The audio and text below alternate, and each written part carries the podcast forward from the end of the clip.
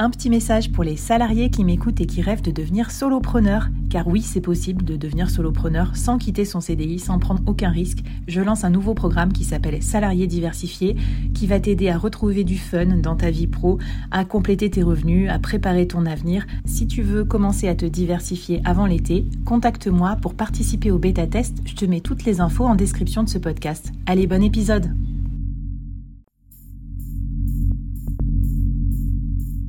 Quoi ressemblerait ton business si tu pouvais être épaulé par les meilleurs experts? Avoir un board de rêve disponible 24 heures sur 24 pour t'aider, répondre à tes questions? Je suis Flavie Prévost et ce board, je l'ai créé pour toi dans ce podcast. Tu es dirigeant, entrepreneur, freelance ou tu vas bientôt te lancer? Ne reste pas tout seul dans ton coin. Inspire-toi des conseils des meilleurs chaque jour par ici, à mon micro. Et si tu l'oses, on te mettra au défi parce que nous, ce qu'on aime bien, c'est te faire progresser vite et bien. Alors bienvenue à toi, bienvenue dans ton board et bon épisode.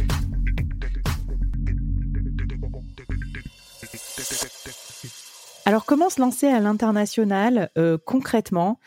Euh, raconte-moi, Christophe, euh, peut-être euh, partage-nous aussi des exemples d'entreprises que tu accompagnes. Je sais pas, est-ce, qu'il faut commencer par un pays ou par un autre? Est-ce qu'il y a des erreurs à éviter? Mmh. Est-ce qu'on lance tous ces produits? Par où on commence? Prends-nous un peu par la main pour qu'on arrive à, développer nous aussi nos entreprises à l'international. D'accord. mais la, la, première question, c'est est-ce que moi, chef d'entreprise, j'ai déjà une idée de pays ou pas du tout? Bon, aujourd'hui, j'ai les deux cas de figure. J'ai des dirigeants qui arrivent qui me disent, moi, je veux aller en Espagne et en Allemagne. Et puis, j'ai des chefs d'entreprise qui me disent, euh, je ne sais pas trop où je peux aller. Donc, euh, dans le cas où l'entreprise me dit, je veux aller en Espagne et, euh, et en Italie, par exemple, j'organise des rendez-vous avec les bureaux Business France qui sont à l'étranger. Donc, c'est un échange euh, en visio qui est entièrement gratuit entre le dirigeant d'entreprise et l'expert de la filière concernant cette entreprise dans le pays en question. C'est une communication à peu près d'une heure, c'est questions-réponses. L'entreprise euh, se présente et les bureaux Business France posent des questions. Et en général, à l'issue d'une heure de rendez-vous, on voit s'il y a un potentiel ou pas. C'est-à-dire hmm. que bon, ben, l'entreprise dit OK, feu vert, on va lancer une mission de prospection.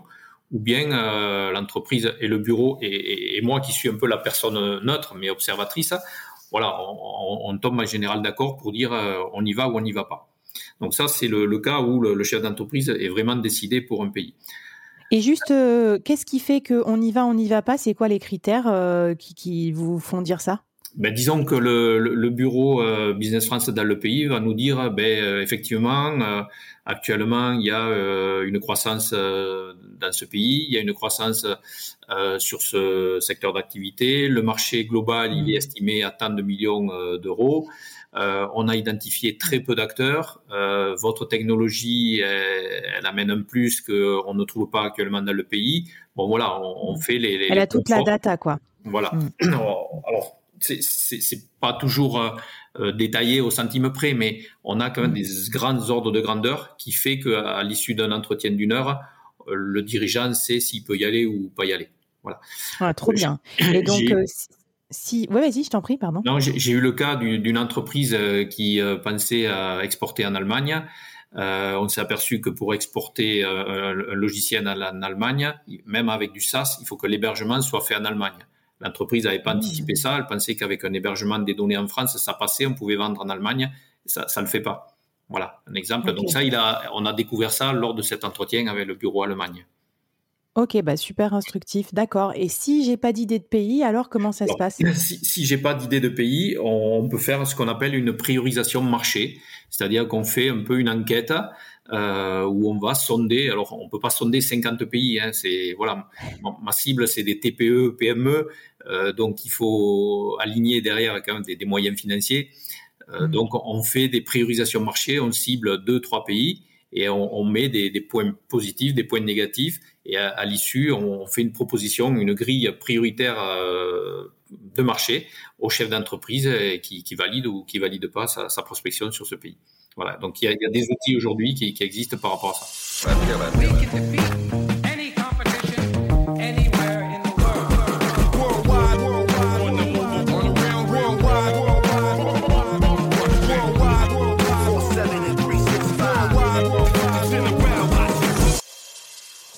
Super. Et tu as des exemples de, bah, de types d'entreprises qui sont allées sur tel et tel pays? Est-ce que tu peux nous, illustrer ça?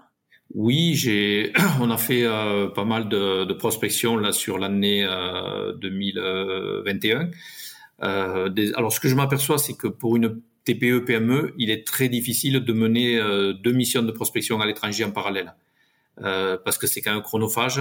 Il faut prendre le temps de discuter avec les, les clients potentiels. Donc, il faut refaire des visios, repitcher. Euh, bon, voilà. Et dans une petite structure où c'est le dirigeant qui fait tout, euh, il a du mal à être sur deux pays à la fois. Donc moi, aujourd'hui, je, je, je, recommande euh, voilà, vraiment de faire une priorisation et puis, euh, et puis on se lance à fond dans, dans, le... Voilà. Donc on a fait des missions de prospection sur euh, le, le, Sénégal avec un éditeur de, de logiciels. Euh, J'ai fait aussi des missions de prospection sur la Pologne avec un éditeur de logiciels sur un secteur particulier. Ça, ça aboutit sur la signature d'un partenariat de distribution de ce logiciel en Pologne. Euh, voilà. Après, j'ai des, des, missions de prospection sur des produits agroalimentaires sur euh, le Japon, sur les États-Unis. Euh, Voilà, c'est il y a, y a, vraiment de quoi, faire. Quoi. Sincèrement, il y a vraiment de quoi faire. Voilà. Bon, mais top. Alors, qu'est-ce que tu nous conseilles de faire comme défi, comme challenge, euh, si on est prêt à se lancer euh, Alors, je, je, pense qu'une fois qu'on a ciblé son, son, pays avec un potentiel marché, la question qui revient très vite, c'est quel va être mon mode de distribution euh, de mes produits ou de mes services dans le pays? C'est-à-dire, est-ce que je cherche un revendeur, euh, si je suis sur du logiciel? Est-ce que je cherche un importateur, si je suis sur des produits agro? Est-ce que je veux m'implanter en propre? Est-ce que je veux avoir un bureau de représentation? Par exemple, aux États-Unis, sur de la tech, je m'aperçois qu'aujourd'hui, si on n'a pas un vendeur, un commercial, ou voire le chef d'entreprise qui est très présent sur le marché américain, on va avoir énormément de, énormément de mal à s'implanter aux États-Unis. Voilà. Ah, euh, donc, suivant les pays, suivant le secteur d'activité, le réseau, enfin, le moyen de vendre à l'étranger ne sera pas le même. Donc voilà, ça c'est vraiment la clé. Euh, une fois qu'on a identifié le, le, le pays, c'est le mode de distribution. Ça c'est crucial pour moi aujourd'hui dans la réussite export. D'accord. Eh ben, écoute, super. Et c'est vrai que j'ai entendu pas mal d'exemples d'entreprises, notamment des startups qui scale et où le dirigeant a déménagé aussi dans les pays concernés. C'est quelque chose que tu recommandes, ça, Christophe? Oui. Euh, ben, moi, j'ai un cas, euh, une entreprise euh, toulousaine. le dirigeant a un super produit. il avait du mal à conclure des marchés sur le territoire français. Il est allé s'installer à San Francisco. Il a vécu trois ans à San Francisco. Il a fait du lobbying, des démarches, des, des soirées, des machins, du network. Et il a signé son premier contrat aux États-Unis. Et à partir de là, ben, il est revenu en France. Mais depuis, il a ouvert un bureau, donc au départ, qui était à San Francisco mmh. avec trois personnes, un commercial, un technicien pour le SAV et aux États-Unis, ce qui est important, c'est la communication. Donc, une personne qui gère la communication. Voilà. Donc, le bureau était à San Francisco et là, ils viennent de déménager à Chicago, mais il a carrément une filiale maintenant aux États-Unis.